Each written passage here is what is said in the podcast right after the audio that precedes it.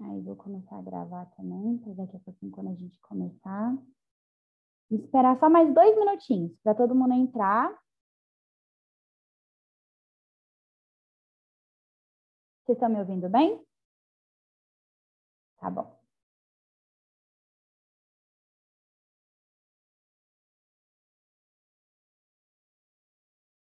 Se alguém quiser ligar a câmera também, para a gente olhar para todo mundo, conseguir tirar uma foto para as redes sociais da Moai também, fiquem à vontade. A gente gosta de ver as carinhas de vocês.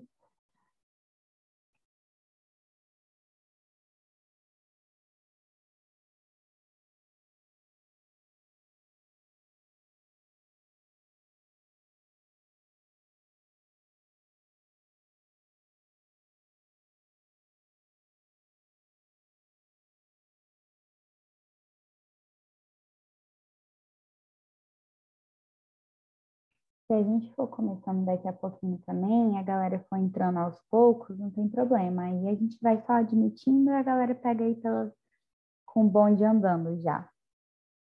Beleza, Flávio? Beleza. Mas ainda tem algumas pessoas entrando. Galera que está entrando agora, sejam bem-vindos. Estamos esperando algumas pessoas mais entrarem, depois a gente dá continuidade. Esperar aí mais um minutinho. Oi, Karine, boa noite. Tudo bom? Seja bem-vinda.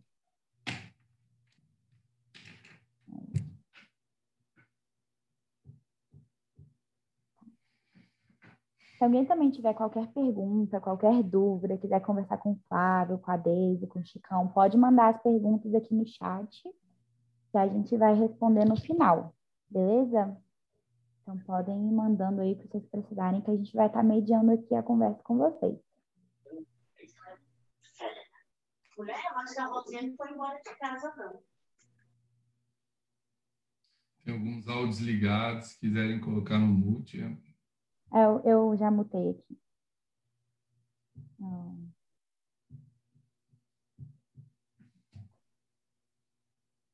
Tem, ó, ainda tem gente entrando. O pessoal chega um pouquinho atrasadinho, mas tá tudo certo. Sejam bem-vindos, pessoal que entrou agora. A gente está esperando todo mundo entrar para a gente começar. A princípio, galera, o evento vai até às 8 horas, ok? Então, estejam preparados aí para estar tá participando ativamente até às oito.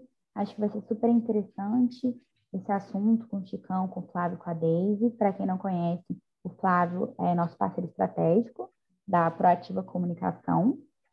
O Chicão é da R2, agora R2 com você, né, Chicão? E também tem essa pegada de sustentabilidade que vai agregar muito no nosso bate-papo de hoje.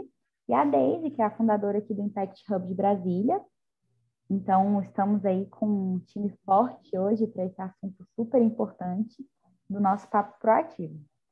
Então, se alguém também quiser participar, mandando perguntas no chat, a gente vai estar aqui mediando. E o Flávio vai ser o nosso host de hoje, nessa noite. Então, ele vai estar mediando aí a entrevista com a Deise e com o Chicão. Beleza? Conforme as pessoas forem entrando, eu vou admitindo aqui, mas eu acho que a gente já pode ir começando. Então, Flávio, passo a palavra para você. Sejam muito bem-vindos, gente. E agora o Flávio vai comandar aqui o resto do bate-papo, por enquanto. E podem ir mandando tudo que, ficar, que tudo que vocês tiverem de dúvida, mandem aqui no chat que eu vou mediando. E ficará gravado, beleza, galera? Então, eu vou deixar tudo gravado e provavelmente amanhã a gente já consegue disponibilizar para quem não participou. Ou se alguém precisar sair mais cedo também, não tem problema. Beleza? Então, vamos nessa, Flávio. Maravilha. Boa noite, pessoal. É, queria agradecer a Moai né, por essa oportunidade de trazer mais uma edição do Papo Proativo, que é um projeto que existe há nove anos dentro da Proativa, sempre trazendo temas ligados à comunicação. O objetivo é estabelecer uma relação pedagógica com o mercado, buscando trazer com profundidade os temas, os assuntos que às vezes o o empresário não conhece muito bem e a gente convida especialistas para falar sobre esses temas. Né? E nessa edição a gente está realizando aí em parceria com a Moai e com apoio da Impact Hub. É, eu sou Flávio Rezende, eu sou jornalista de formação. A Proativa tem 20 anos de mercado, eu tenho 26 anos de carreira. É, nossa atuação é com comunicação corporativa e gosto muito de trabalhar com comunicação. Né? Escolhi essa profissão realmente por amor. É, hoje eu, eu, convidei aqui para o Papo Proativo duas pessoas que eu admiro bastante, é, que acompanham o trabalho né, já há bastante tempo. Uma dessas, desses convidados é a Deise Nicoleto, que é a fundadora da Impact Hub. Obrigado, Deise, pelo, pelo aceite do convite de estar participando do Papo Proativo. Flávio, eu que agradeço o convite, é um prazer aqui compartilhar um pouquinho do meu conhecimento. Agradeço a Moai também e ao meu parceiro de bancada, né, de longas lives aí, o Chicão, de dividir aí comigo. Então, estou bem animada para fazer esse bate-papo aí com o pessoal. Muito bom. Apresentando a Daisy, daqui a pouco eu falo do Chicão. É, ela é fundadora da Impact Hub Brasília, ela é economista e pós-graduada em administração estratégica, com especialização em negócios sociais inclusivos. Trabalha anos com planejamento estratégico em multinacionais e startups. Em 2015, começou a dedicar-se a ecossistemas de negócios sociais e de impacto positivo. Hoje busca, com suas ações, tornar o mundo um lugar melhor e mais igualitário. Que apresentação, hein? Pois é, essa é a minha motivação aí, da gente fazer as nossas pequenas ações, trabalho de formiguinha, ajudar a transformar o mundo aí. Muito bom. Não podia ter uma pessoa melhor, né, para estar aqui hoje. Que agradeço. Bem, nosso segundo convidado, então, é o Francisco Nilson, mais conhecido como Chicão. Obrigado, Chicão, pela, por estar aqui hoje com a gente também. Obrigado, Flávio. Obrigado a Moai aí pelo convite, é um prazer. É, eu, eu sou Chicão mesmo, se sair por aí perguntando, não, porque eu conversei com o Francisco, o povo vai falar que, quem é essa pessoa, né? Então, meu nome é Chicão, meu apelido é Francisco Nilson, é, mas obrigado aí pelo convite, uma alegria estar aqui com vocês. Chicão é diretor de sustentabilidade da R2 Produções, ele é carioca, radicado em Brasília, faz questão de dizer que ele é pai e marido. Ele começou na vida profissional achando que o seu propósito era salvar a natureza. Hoje, ele cria serviços sustentáveis para engajar os humanos na tarefa de se salvarem com a natureza. Ele é biólogo, mestre em desenvolvimento sustentável, pós-graduado em relações internacionais, ele é designer de serviços, mentor, palestrante, especialista em inovação sustentável. Há mais de 17 anos, ele se propõe a criar soluções inovadoras que promovam o encontro entre negócios, pessoas e o planeta, o famoso ASG ou ESG. A gente vai falar sobre isso daqui a pouco. Atualmente, ele está à frente né, da sustentabilidade de eventos, cuja audiência soma mais de 420 mil pessoas anualmente. Além disso, ele mentora organizações de variados setores, sendo envolvido no desenvolvimento de negócios na área de moda, tecnologia, educação e arte. Muito bem, Chicão. Que currículo, né? bem, eu queria então começar eh, dando boas-vindas para quem está entrando. Né? A gente hoje vai falar sobre como a comunicação né, pode e o impacto social podem contribuir, podem fortalecer a imagem das organizações. Eu queria começar, o evento é um talk show, né? é, um, é uma entrevista, na verdade, eu queria começar com a Deise, perguntando que muita gente acha que sabe, mas é importante a gente conceituar o que é impacto social. Eu queria perguntar para a Deise, então, isso. O que é impacto social, Deise? Bom, Flávio, é bom a gente começar mesmo com esse termo, né, para a gente conseguir distinguir algumas ações e como as organizações se, se situam, né. Então, pela definição que a gente usa, que é uma definição acordada aí por vários estudos, enfim, e pela Aliança pelo Impacto, que é uma organização que que é, olha para isso aqui no Brasil e a nível global, né? Negócios de impacto são negócios que surgem para resolver um problema social, então ele, ele nasce para resolver isso, né? Esses são os principais conceitos. Ele tem sustentabilidade financeira, então não é uma ONG, não é filantropia, e ele mensura o impacto, ou seja, além dele ter os indicadores de resultado financeiro, ele tem muita clareza dos indicadores de impacto, ou seja, o que, que a ação dele efetiva está provocando e gerando para o ecossistema.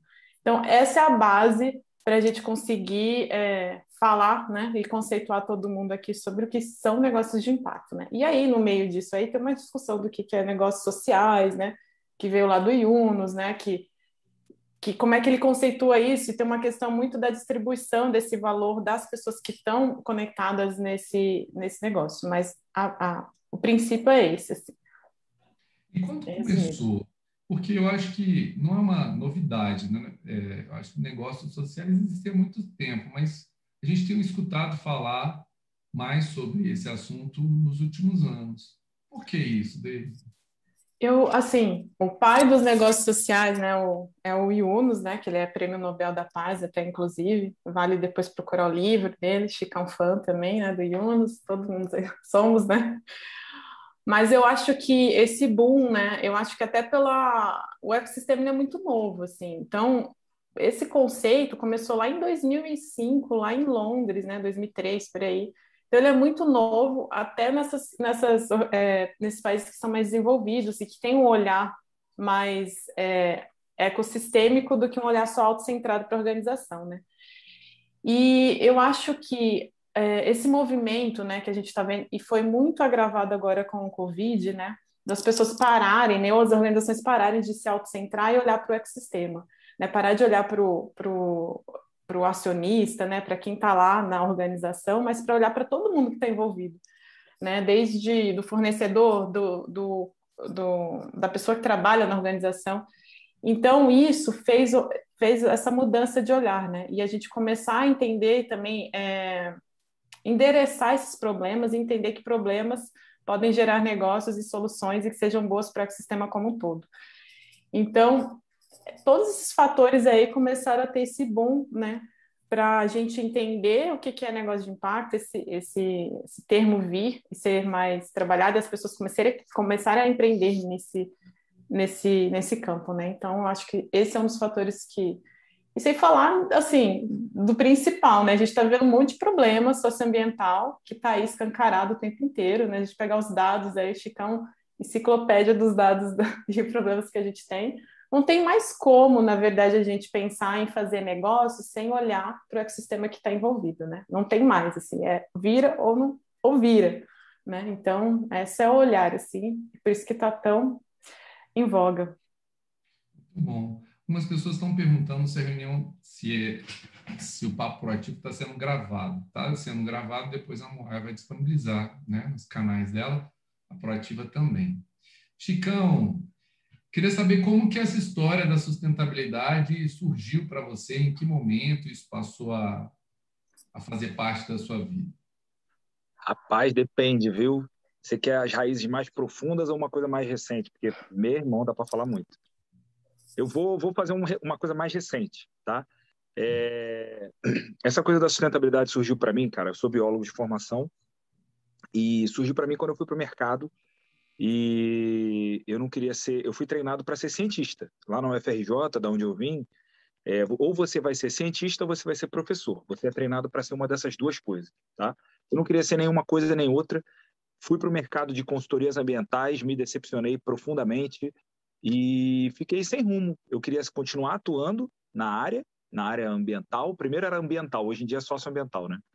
mas eu queria trabalhar na área, mas eu não me via em nenhum dos, das três possibilidades, né? E aí eu e, e, eu trabalhando na área ambiental, né, na área de consultoria ambiental, principalmente no Rio de Janeiro, licenciamento de, de principalmente da indústria do petróleo, né, que é o forte do Rio de Janeiro, é, eu, eu achava que eu tinha que criar coisas para salvar o meco-leão dourado, a baleia jubarte, o, a, a onça pintada, o, o gato do mato e por aí vai, né? Eu achava que eu tinha que criar coisas para salvar a biodiversidade brasileira, os ecossistemas brasileiros.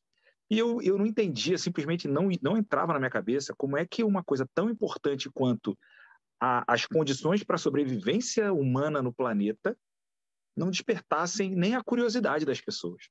Não despertassem o mesmo frisson nas pessoas que o último lançamento da Apple. Então, que o último lançamento do, do, do, do filme dos Vingadores, né? E eu não entendia isso. Eu falava, porra, assim, desculpa, gente, palavrão eventualmente vai sair, tá? Foi mal. É...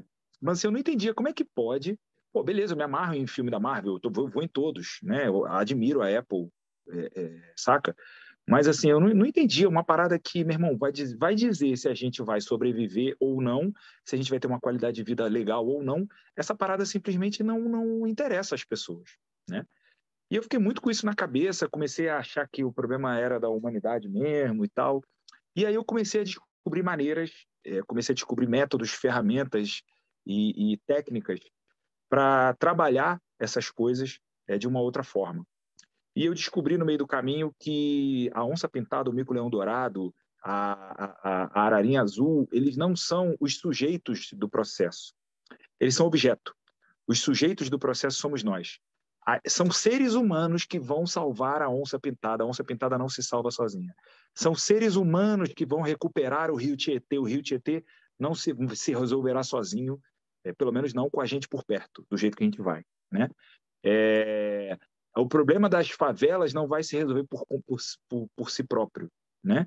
É o problema da, da, da, desigualdade econômica que só se agrava no mundo não vai se resolver por si próprio. Então, o que, que acontece? Eu descobri que então, o meu papel não era salvar a, o mico-leão dourado, não era é, é, é, resolver a desigualdade, o meu, o meu papel era criar produtos e serviços que tornasse interessante para as pessoas, tanto quanto o último lançamento da, do universo cinematográfico da Marvel, é, tornasse a coisa tão interessante quanto o, o, o, último, o último fone de ouvido sem fio da Samsung ou da Apple, né?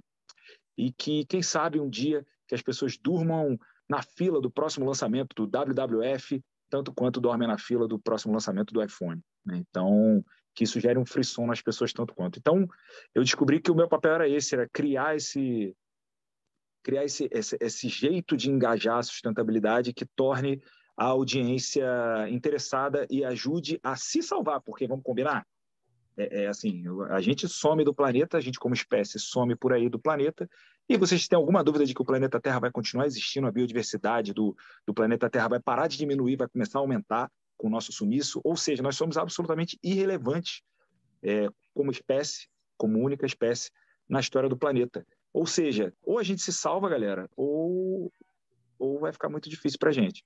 Então, ou a gente vai tornar assuntos como negócios de impacto uma coisa tão maneira quanto é, o último, sei lá, o último investimento do Jorge Paulo Lema, é, ou a gente vai estar numa situação muito complicada como espécie. E aí, enfim, começou desse processo aí.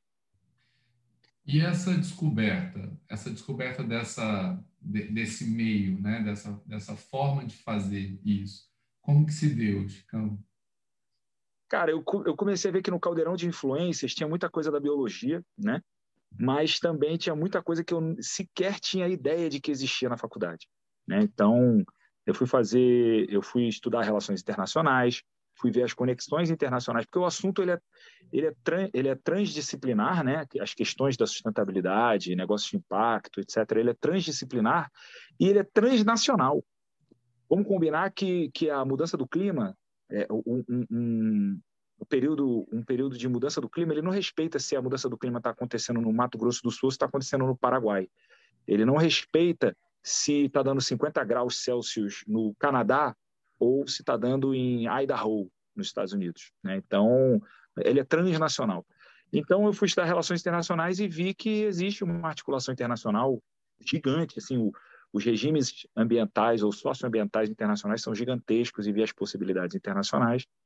E depois fui fazer uma formação em design de serviço e eu aprendi a, eu primeiro vi as possibilidades internacionais. Quando eu fiz design de serviço, eu, eu aprendi a construir esses serviços que eu, que eu que eu achava, eu descobri a raiz, sabe? Como é que a Apple consegue fazer o que ela faz? Como que como que a, a, a, o, o, a Marvel consegue fazer o que eles fazem, né? Eu descobri a raiz, descobri a fórmula deles, né? Então, daí que vem tudo, o design de serviço e, o, e, o, e essa mistura entre relações internacionais, biologia e design de serviço virou um caldeirão de influências assim bem singular, mas que me ajudou a enxergar as possibilidades quando eu chego numa organização para mentorar, para dar uma palestra, dar um curso, workshop, sei lá, e na R2 mesmo, né? Assim, se você vê o histórico da R2 até 2017 é uma coisa, de 2017 para cá, é, esse virou um atributo da marca. Não é uma coisa que a gente esverdeou um produto da empresa, né? Esse virou um atributo da marca. A gente não fala com nenhum parceiro estratégico sem o, o, o pilar da sustentabilidade, né? O nosso comercial fala de sustentabilidade. Esse, acho que esse é o acho que esse é o principal, assim, é onde eu me sinto mais feliz, saca? Quando eu vejo o nosso diretor comercial, ele é o primeiro a defender a sustentabilidade na conversa com grandes players do mercado, né? O nosso diretor financeiro, é, ele, é o, ele é o primeiro a, a criar mecanismos financeiros para defender esse assunto dentro da empresa. Então, assim, a gente chegou num nível em que a, a empresa, em que o, o, o, tema deixa de ser um, um, um grande mistério, um grande tabu, uma grande fonte de uma grande fonte de despesas e hoje esse assunto é um atributo da marca, é um diferencial de mercado e uma coisa que alavanca a nossa marca, a nossa comunicação e por aí vai. Bom, depois eu quero saber sobre como isso acontece efetivamente na R2. Mas antes disso, eu quero perguntar para a Daisy sobre a sobre a conexão dela com esse tema, porque a Deise é economista, né? E a gente conversou um dia, ela me falou que ela não tinha nada a ver com o negócio social, ela atuava em outra frente. Como, isso, como você caiu nesse ecossistema dele? Bom, isso veio muito por uma sensação pessoal, assim, né? De um questionamento do que que eu, como é que eu podia colocar minhas habilidades para um mundo que eu entendo que seria melhor, né? E muito com o que o Chicão falou também, que assim, eu estava trabalhando lá economista, né? Eu falo, eu falo muito isso na minha quando eu falo com jovens, principalmente sobre um programa que a gente tem de finanças, que assim, sou economista, lido com dinheiro, sempre trabalhei na área de finanças, né? E o dinheiro ele é muito importante para a gente conseguir é, realizar as coisas, né? Nesse mundo que a gente vive hoje, ele é um meio de, de realização. Então eu tinha uma dor assim, que era como é que eu posso colocar essa minha habilidade a dar para esse dinheiro, mas eu também posso fazer coisas boas para as pessoas, né? E, e para mim isso na minha cabeça não se encaixava. Eu acho que não se encaixa em muita gente ainda. Poxa, como é que eu posso, né? Principalmente pelos conceitos que a gente tem, né? Preconceitos aí de dinheiro e, e, e, fazer o bem, né? Parece que fazer o bem e ter dinheiro, eles não são duas coisas que elas não coexistem, né? E isso me chamava muita atenção e eu questionava muito, foi que eu descobri é, esse ecossistema de negócio de impacto, né? Na época eu estava morando em São Paulo ainda, trabalhando lá, eu comecei a conhecer algumas pessoas, comecei a, a fazer aquela, aquela coisa bem cara de pau de empreendedor, né? Manda e-mail, fala, fulano, quero conversar, quero entender o que é esse ecossistema. E, e, aí eu comecei a entender que, na verdade, existia um meio do caminho, né? E Artemisa, né, que é até parceira do Hub, ela tem uma, uma frase lá que é ganhar dinheiro e fazer o bem porque não ficar com os dois, né? Mais ou menos isso. Estou até parafraseando aqui. E aí eu cheguei nesse, nesse ponto e falei assim, nossa, eu posso fazer ações e colocar a, as minhas habilidades para fazer coisas que fazem bem para o mundo, né? Para todo mundo estar tá em volta, mas também posso ganhar dinheiro, porque aí eu consigo realizar mais coisas, né? E foi essa virada de chave, assim, e essas conexões que eu fui fazendo que eu vi que eu poderia atuar dessa forma. E aí, desde 2015, comecei a me conectar com o ecossistema, né? E aí entrei nessa jornada aí do Impact Hub. Né? Para quem não sabe, a gente é um ecossistema que está em 121 cidades no mundo, né? A gente é um modelo super inovador de, de organização horizontal, enfim, a gente atua em, em, em rede e, é, e, pegando até um gancho, né, do que o Chicão falou, assim, né, de, de, desse posicionamento do todo, né, porque é isso, você começa a mudar o seu olhar e entender que qualquer ação que você faz no, no ecossistema, ela afeta todo mundo, não é uma coisa autocentrada. Então, você começa a perceber que você pode mudar com essa atitude, você pode trazer mais gente junto, e isso é coletivo. Então você começa a olhar para todo mundo que está envolvido, né? São pessoas que estão ali como fornecedores, são pessoas que estão recebendo seu produto, são pessoas que estão envolvidas com você. Tudo isso tem um, pode ser afetado, né? E aí esse olhar muito ecossistêmico me tocou e eu comecei a mudar e atuar dessa forma, né? Então para mim hoje faz muito sentido. Hoje eu não consigo olhar sem como, é, pensar nessa, de como é que essas minhas ações podem, né, desde o do que o Impact Hub faz, é, para o ecossistema, né? Então está tudo conectado. Se a gente não fizer nada hoje aqui, não vai mudar e vai ser muito pior. Então a gente tem que ter essa consciência e começar a entender que sim, a gente pode fazer negócio, a gente pode ganhar dinheiro, a gente pode fazer coisas boas para o nosso planeta e para as pessoas, né? Bom. Para quem está entrando agora, a gente está no Papo Proativo, falando sobre comunicação e impacto social e como isso pode fortalecer mais as organizações. É, quem quiser deixar a câmera aberta, é interessante a gente estar tá acompanhando vocês também, olhando nos olhos de vocês, mesmo que virtualmente. É, você também pode deixar sua pergunta aqui no chat, né? Ao final a gente vai encaminhar para os nossos convidados e vamos em frente. Chicão, sobre a R2, assim, é, o que, que é dentro a gente conversou outro dia e você me disse que é impossível pensar em R2 sem sustentabilidade, né? E você disse hoje que está inserido no DNA da empresa. É, em todos os projetos que você desenvolve. Você quer falar um pouco sobre essa, esses exemplos, os projetos dessas iniciativas? Bom, eu convido, assim, se, pô, se eu for falar isso aí, meu irmão, abre mais uma hora de fala aí. Mas, assim, eu queria convidar a galera aí, quem tiver interesse em conhecer, é, a gente acabou de mudar, né? Vocês estão sabendo, né? R2 Produções não existe mais. Nós viramos uma empresa de entretenimento chamada R2 com você. É, a gente tá ainda está estruturando o nosso site, já tem muita coisa no site, mas em muito breve a gente vai colocar lá todos os nossos relatórios de sustentabilidade. Eu convido quem quiser mergulhar nesse assunto a entrar lá é, na nossa página do YouTube, que se chama Transpiração, o nosso, nosso braço educacional na R2, em parceria com a Escola Casca, o Transpiração, tá lá uma, uma série muito maneira que eu tive a alegria, o prazer, a honra de dividir a bancada com a Daisy, querida amiga, parceirona aí, o pessoal do Impact Hub. A gente trouxe 300 mil exemplos de como de, de, de, de resultados e etc lá no, no Caixa Verde, essa série sobre os 17 Objetivos de Desenvolvimento Sustentável da ONU. Está lá tudo desenvolvido.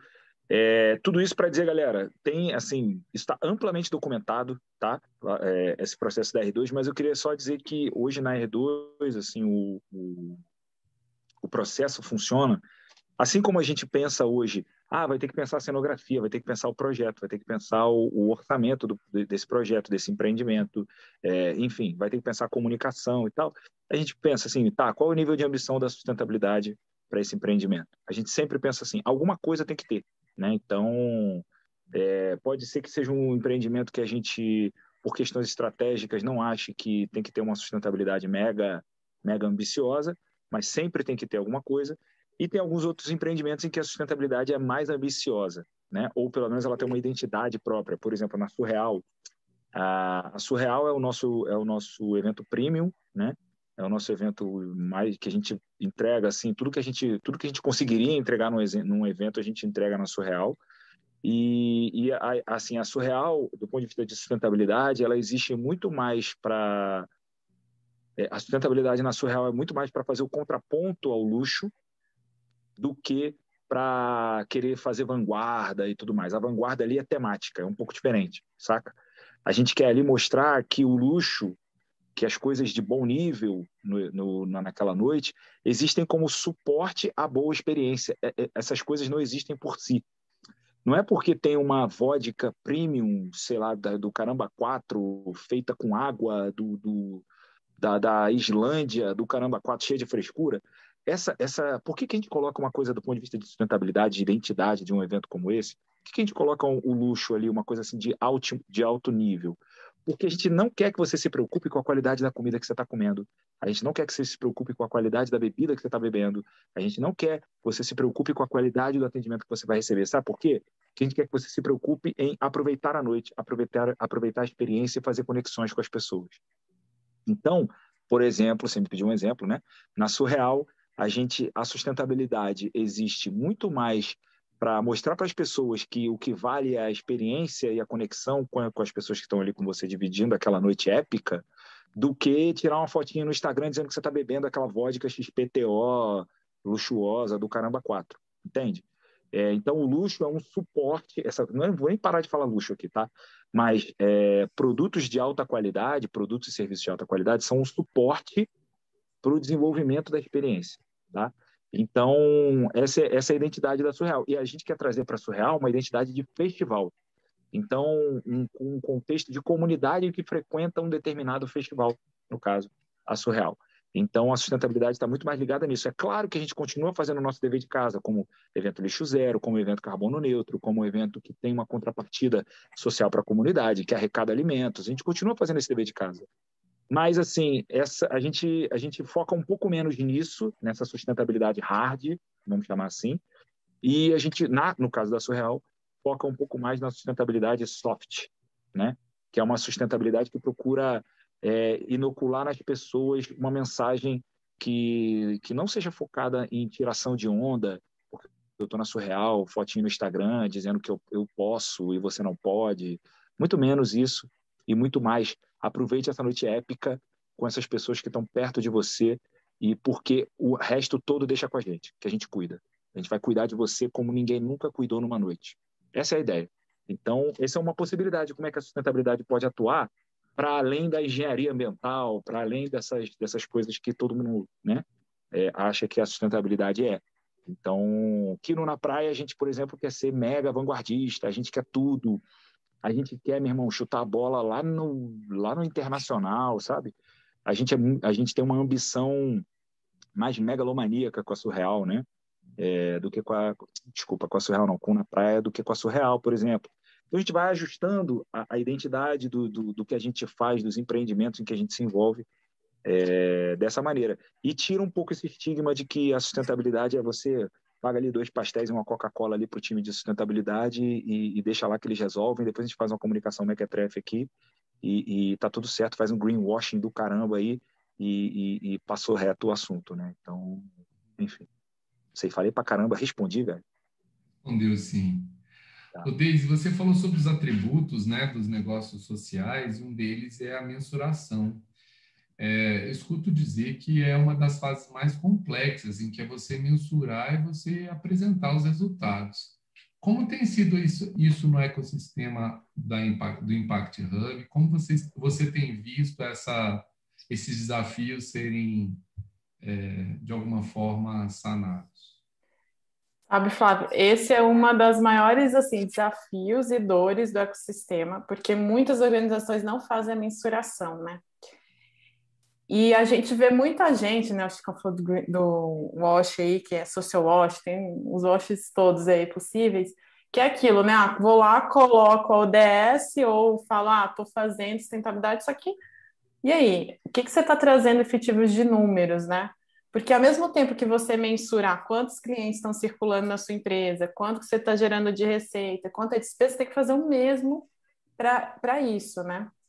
E é muito interessante que eu estava até lendo uma matéria que me mandaram essa semana de uma, uma empresa, deixa eu só até lembrar o nome aqui, que eu até anotei, que eu achei sensacional. Eles estão fazendo uma misturação com o INSPER, e eles é a Zen Club, que é uma, é uma, é uma empresa de impacto social que ela faz. É, ela conecta psicólogos e pacientes. E eles, junto com, com o INSPER, eles fizeram essa mensuração, e para vocês terem ideia que cada um real que eles investem eles têm de retorno 8,4. Então, eles conseguiram entender que cada. É, é, muito, né? Eu falei, gente, fiquei até emocionada quando eu vi isso. Então, o que, que quer dizer? Que todas as pessoas que foram tratadas né, nesse processo, nessa, por essa plataforma, eles conseguiram gerar renda e eles fazem todo um cálculo, né? Então você consegue comprovar efetivamente que está retornando é isso. Só que ela existe para você fazer mensuração existem várias formas, né, de fazer isso desde algumas plataformas do próprio Sistema B, né, que é uma organização que faz isso.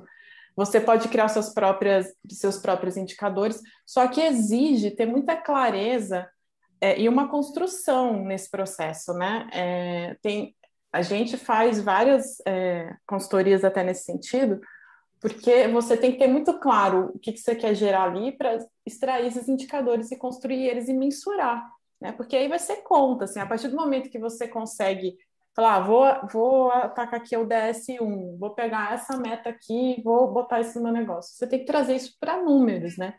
Porque aí você, é, contra dados não há argumentos, né? Você consegue quantificar. Só que essa prática, até se a gente for pensar em gestão todo, essa prática nos negócios em si, ela já é, a simples gestão já é muito, ela não é tão boa, né, no, no geral. As pessoas sofrem para fazer gestão, né? Ter esses indicadores.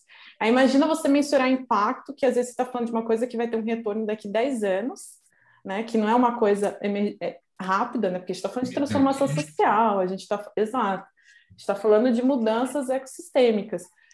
Então, ela exige um processo e um desenho muito é, é, detalhado, né? Você precisa de ferramental, você tem que procurar pessoas que sabem fazer essa mensuração. E isso é uma coisa muito importante que ela tem que estar ali, porque aí você consegue comprovar e falar que efetivamente está fazendo essa mudança, né? Então, é uma dor, ela existe, e a gente está trabalhando para que todo mundo consiga entender essa mensuração, usar as ferramentas que existem para conseguir mostrar, falar, olha aqui, ó, eu tô, gero tanto de lucro, mas também estou fazendo isso aqui, né? Então é bem importante. Chicão, você concorda que essa é a maior dor desse. Ah, eu concordo. Ah, desculpa, Chicão, né? eu sei que você concorda, Deise. Eu concordo com você, Deise. É, cara, é o seguinte, bicho. É, eu, vejo, eu vejo um pouco a área de negócio de impacto aí, tipo uma nova área na, nas ciências, em que a galera tem que, se, tem que se firmar como ciência. Tipo assim, eu fico pensando assim, a galera da psicologia quando a psicologia começou a se firmar como ciência, a galera entrou numa onda quantitativa, né? Então tinha lá os psicólogos comportamentais, né, skinnerianos e o caramba, que os caras entraram numa lombra quantitativa, transformar tudo em parada estatística e, e, e mostrar correlações quantitativas. E com o tempo, né, a, a psicologia se firmando como ciência, começou a, a, a, fazer uma análise mais qualitativa e, e, e por aí vai. Ah, na biologia, idem, né? A biologia, quando, quando, quando, quando começou a se firmar como ciência também, entrou numa lombra muito quantitativa. A genética, né? Então, vocês lembram lá do Gregory Mendel? É... Então, assim, o, o, é, o, a genética, quando surgiu, que todo mundo questionava muito, né? É, se essa parada era verdade ou não, um negócio que a galera nem via, um negócio de DNA que o povo nem sabe nem direito o que, que é, nem consegue nem ver. É, o pessoal entrou numa lombra quantitativa. Por quê? Para se firmar como ciência, porque a linguagem, a linguagem de poder do mundo, desde, sei lá, desde a Revolução Científica, né? É, desde o Iluminismo, sei lá, a linguagem de poder, até antes, na Grécia Antiga, enfim, mas a linguagem de poder é, é, é uma linguagem matemática, né? Uma linguagem dos números, o grana é número. É, e aí a gente, essa é uma área nova, né? Os negócios de impacto, a própria sustentabilidade, a primeira, primeira, primeira coisa que me perguntam é, é, é, Chicão, sustentabilidade, como é que aplica tal? A segunda pergunta é: sustentabilidade é caro ou é barato? Eu já fico até esperando essa pergunta, sacou? Eu já, eu já quase que eu já quase que dou play na, na, na cabeça na hora que a pessoa fala, porque a resposta já está ali, né?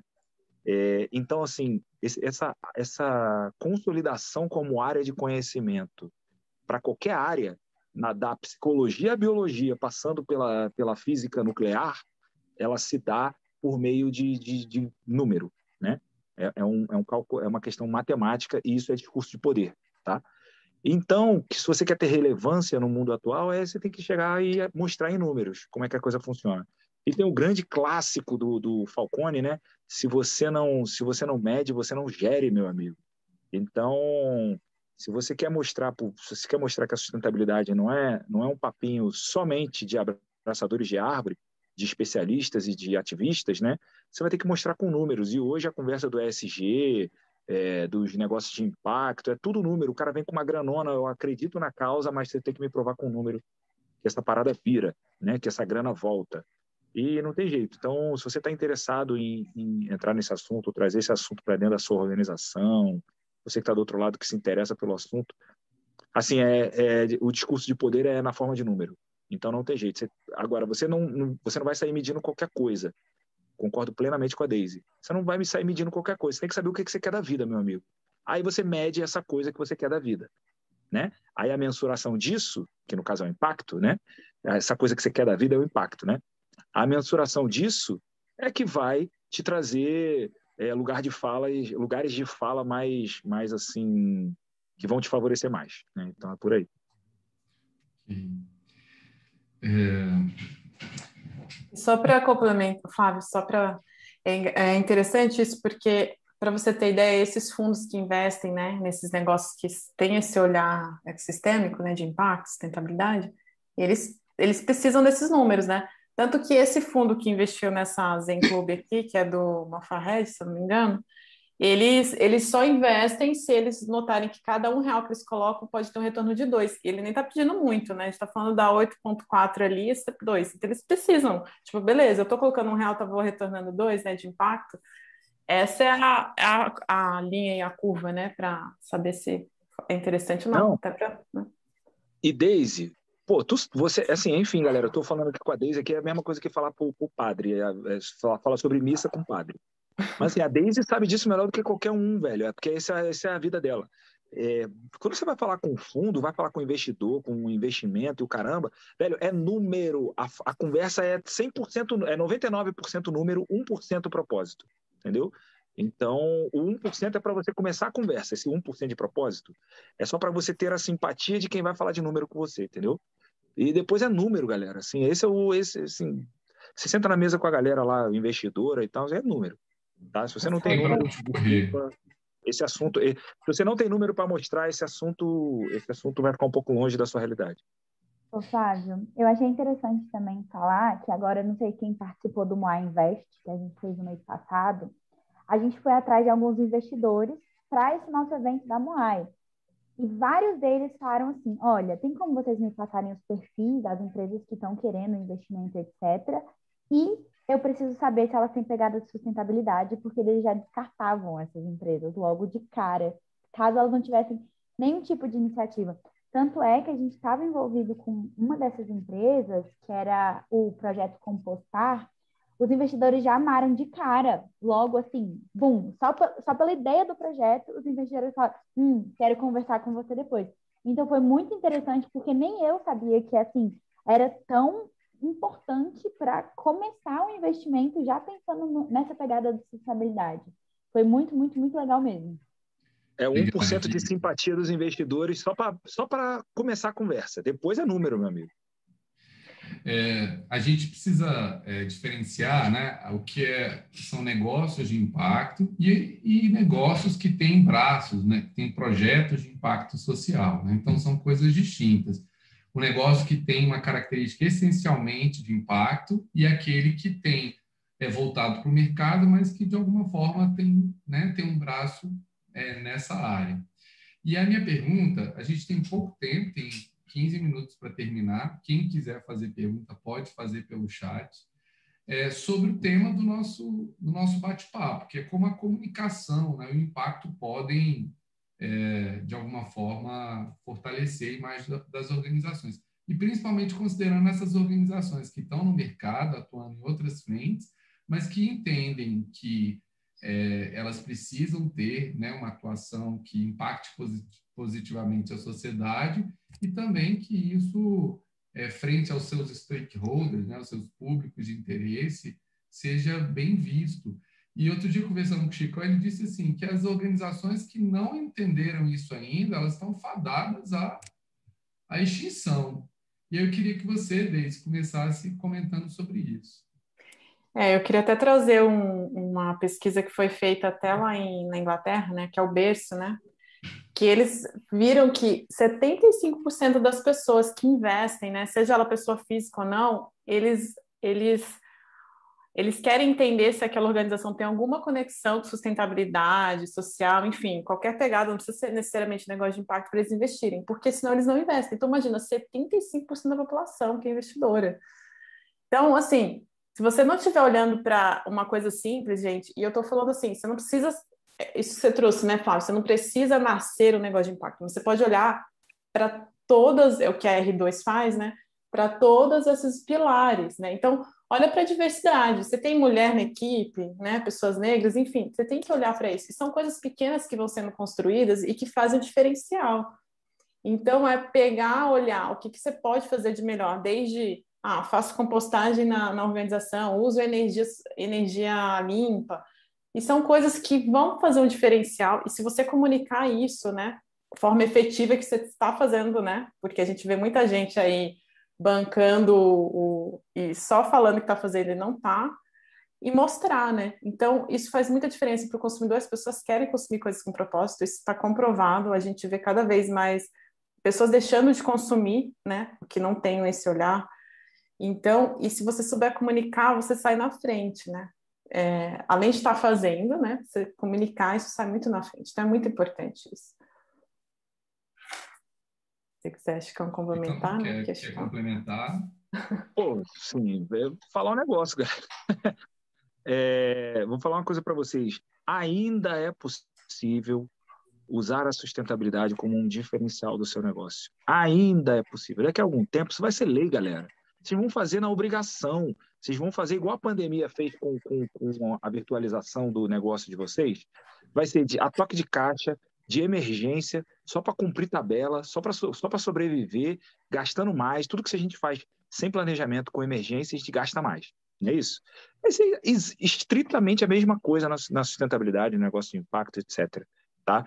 É, você vai, essa parada vai virar lei e você vai fazer na obrigação só para sobreviver, gastando mais e pior, o povo vai ver, sua audiência vai ver e vai falar ah lá, o cara fez só para só para cumprir tabela, né?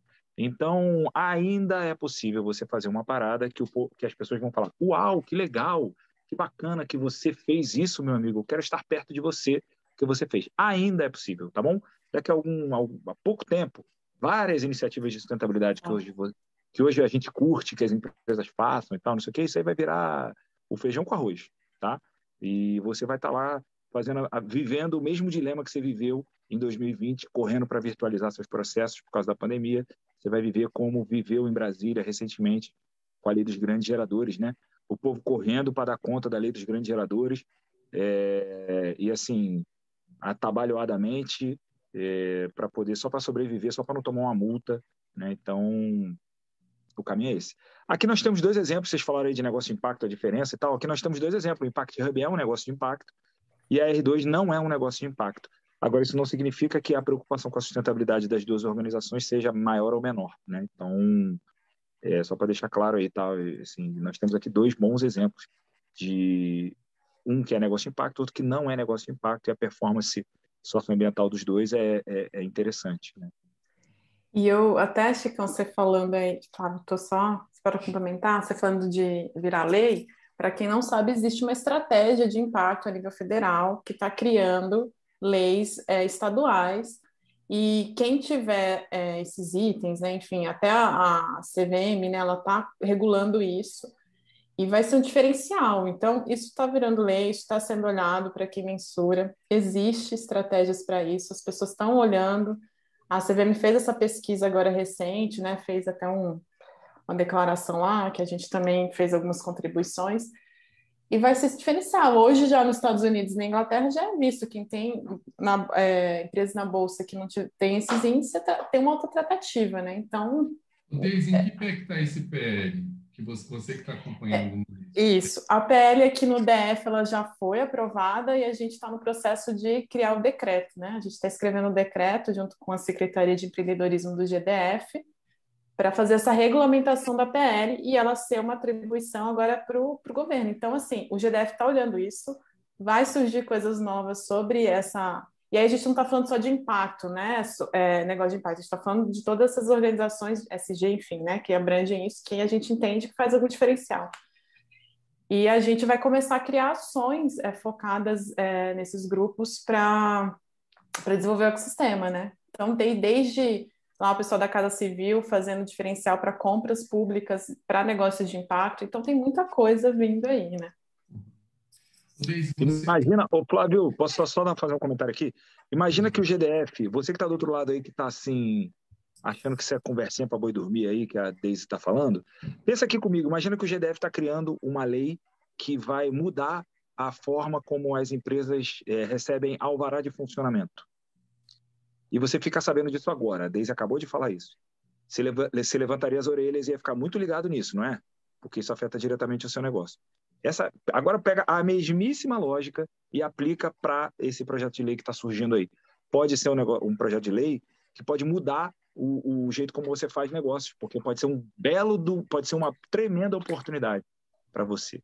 Então, pensa nisso, fica ligado nisso, levantem as orelhas, porque é, esse, essas, essas regulamentações da área de sustentabilidade, da área do, de, de negócio de impacto, isso aí vai mudar bastante os, os, fundamentos do jeito como se faz negócio nos próximos anos. Vocês têm que ficar ligados nisso, galera. Paula Freitas comentou que os fundos ESG no Brasil captaram 2,5 bilhões de reais em 2020, de acordo com a Distrito. E o Brasil tá, está crescendo muito no desenvolvimento sustentável e ESG. É, Chicão, explica para a gente sobre esse conceito de ESG, por favor. Bom, já queria começar dizendo que esse, esse número está amplamente subestimado, tá? Amplamente, porque a galera, a galera, a metodologia de cálculo disso aí é, é no caso de, de, fundos que tem esse objetivo claro, assim, o objetivo do, a, a tese do fundo é essa e tal. Agora, tem uma quantidade infinita de dinheiro rolando aí, em que a primeira barreira é essa daí que a Vicky acabou de falar. O cara, para começar a conversa, ele precisa que tenha políticas mínimas de ESG. Só que o cara não é um fundo ESG, sacou? Então eu te falo de uma iniciativa que eu fiquei sabendo essa semana, é, em off, é, uma iniciativa, por isso que eu citei o Jorge Paulo Lema, que ele aportou uma grana num fundo. Esse fundo sozinho captou 6 bilhões de reais e tinha como uma das, uma das premissas é, questões de sustentabilidade. Ele não era um fundo ESG, mas repara que tinha como premissa sustentabilidade, então, assim, esse número aí, bicho, se, assim, se pegar essa lógica aí que a Vicky acabou de explicar aí, esse número é amplamente subestimado. Esse número aí é fichinha, é troquinho de pão, tá? Então, só para vocês entenderem o tamanho da brincadeira aqui, tá? Mas, Aliás, desculpa, só para complementar, a gente hoje tem, em 2020, foi uma pesquisa da, do GIN, que é um, uma organização que faz pesquisa a nível global, tem 715 bi de dólares disponível para negócio de impacto, que estão hoje é, sendo investidos em negócio de impacto. Pois é. Vocês querem mais? A BlackRock, o maior fundo de investimento do mundo, eles têm 9 trilhões de dólares na mão. 9 trilhões de dólares na mão. Chega uma hora que o nível de dinheiro fica tanto que a gente não sabe mais se é muito, se é pouco, qual é a diferença. Se a BlackRock fosse um país hoje, eles seriam a terceira economia do mundo. Só perderiam para Estados Unidos e China. Tá bom, galera? Então, a BlackRock, desde 2015, tem se posicionado dizendo que não vai mais botar dinheiro em coisas que não tenham ESG. Já explico o que você me perguntou, tá, Flávio? Desde 2015 eles vêm falando isso. Em 2019 eles soltaram uma carta, o CEO da BlackRock falou e já, já veio de voadora dizendo: nossos parceiros de negócio não oferecerão mais produtos para os nossos clientes que não tenham ESG. Isso é dezembro de 2019. Aí, em 2020, o cara acelerou o que ele falou. Tipo assim, não tem mais. 9 trilhões de dólares não circularão mais em negócios que não tenham coisas é, de sustentabilidade, tá bom, galera? Vocês imaginem que a terceira economia do mundo vai parar de fazer negócio com quem não tem nada de sustentabilidade. Imagina a, a, a movimentação tectônica que está acontecendo agora no mercado. É exatamente isso que você deveria estar tá levantando as orelhas nesse momento. Você que é empreendedor, intraempreendedor, está montando um negócio de impacto, whatever, tá? Mas vamos lá. ESG, isso tudo foi para fazer suas orelhas levantarem. Se você dormiu até agora, espero que você tenha acordado agora com essa informação, tá? É, ESG, galera, é, significa que é uma siglazinha que está bem em voga agora. Em português é ASG, que é, é, é são os que a, que a empresa tenha ações na área ambiental, na área social e na área de governança, né? Que, as, que, que a empresa tenha preocupações na área socioambiental, que a gente tem falado aqui, e que ela tenha uma boa governança, porque não adianta ter o, a gente, eu vou falar aqui, você vai pensar numa empresa que é assim. Não adianta você ter boas iniciativas na área socioambiental e ter uma governança péssima, né? Ter problema de assédio, ter problema de transparência, corrupção, enfim. Eu pensei umas cinco aqui agora só de supetão aqui, é, que tem boas iniciativas socioambientais, mas vive no noticiário aí com problema de corrupção, tá? Então, é o ESG veio com isso, é como se fosse assim, o ESG hoje em dia está virando meio que um selo de qualidade, de investimento, tá? Então, empresas que têm iniciativas ESG costumam dar um retorno para o investidor muito maior do que a média do mercado e por isso que está virando moda e tal, não sei o quê. Além do propósito, tá, galera? Assim, tudo começa com um propósito legal. É, assim, a gente está vendo aí o problema socioambiental que a gente está arrumando no mundo e, e com, com, o mundo da grana não é diferente. As pessoas estão preocupadas com o rumo das coisas. Isso gera uma simpatia em botar grana em iniciativas que ajudem a alterar o rumo das coisas. Tá? Esse é o 1% de simpatia. Os outros 99% é grana, é número, é gestão, etc. Então, é, que é o que você faz de fato na área social, ambiental e de governança. Então, ESG ou ASG em português, ASG em português, ESG em inglês, está meio que virando um selo de qualidade de investimento, tá? Não vai demorar muito, tá? É, vai aparecer certificação ESG e por aí vai, se já não está em curso por aí, tá bom? Então é isso, Flávio, respondendo assim objetivamente a sua pergunta. Maravilha. Gente, a gente tem só quatro minutos para finalizar. Daisy, eu, eu, já queria começar a fechar as ideias, mas é, para mim é curiosa né, a sua iniciativa de criar Impact Hub num momento assim tão complexo. Né? Eu queria só que você contasse para a gente como tem sido o desafio de inaugurar um, um hub num contexto de crise. É, a gente é interessante porque já estava nesse projeto aí antes de acontecer isso, né? Mas é, é super desafiador, como todo negócio, mas a gente notou que, como por esse posicionamento que a gente tem e por como a gente atua né, para desenvolver ecossistema, né, esse dinamizador de ecossistema, na verdade surgiu muito mais demanda para a gente do que a gente imaginava, né? Porque as organizações começaram a olhar para o que, que é esse ecossistema, o que, que precisa, como é que a gente precisa atuar, né? Então, hoje, o próprio espaço, ele tem toda a pegada sustentável, né? A gente doou parte da, da construção aqui para um negócio de impacto, construir e reformar é, casas em comunidades, nossa energia, né? A gente faz compostagem, então a gente já tem esse olhar. Então, essas organizações que se querem conectar já vêm olhar para isso e até pelos, pelos projetos e programas que a gente oferece, né? Então, é isso que o Chicão falou, assim, existe, é desafiador, é, a gente está passando, é, fazendo aquela coisa toda hora mudando e ver o que pode ser feito, mas a gente vê que, na verdade, é o momento e a oportunidade para a gente estar tá aqui fazendo isso, porque é, é, assim que a gente já consegue fazer essa mudança, né? É, conscientizando e trazendo uma outra forma de fazer negócios, né? Olhando para o sistema como um todo. Então, a gente está passando desafios como todo mundo, mas bem animada aí para o futuro. Bom, Chicão, quer suas palavras finais aí, fechar sua, sua fala? Eu queria dizer o seguinte, galera, simples, reto, direto.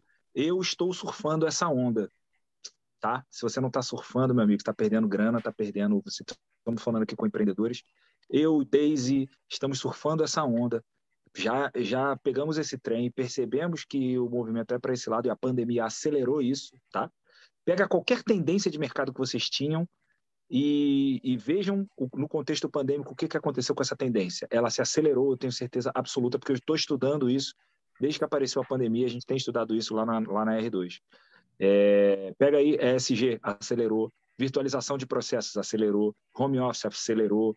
É, então, eu, Daisy e companhia, a gente já percebeu o bom negócio que representa tudo isso que a gente está falando aqui já, já subimos nesse trem, esse trem está andando. Daqui a pouco, meu camaradinha, esse trem vai passar e você vai estar andando no trilho. Você não vai estar mais andando no trem, você vai gastar seu, sua canelinha andando no trilho para tentar alcançar o que já passou, tá bom? Então, é, se você se você está aí jantando aí, só botou aí de ouvido aí o que a gente está falando aqui, é, a, ainda é possível subir no trem, fica ligado. É, porque o trem está passando na sua frente. Está aqui, ó, ó, a oportunidade aqui, ó, passando na sua frente aí, tá?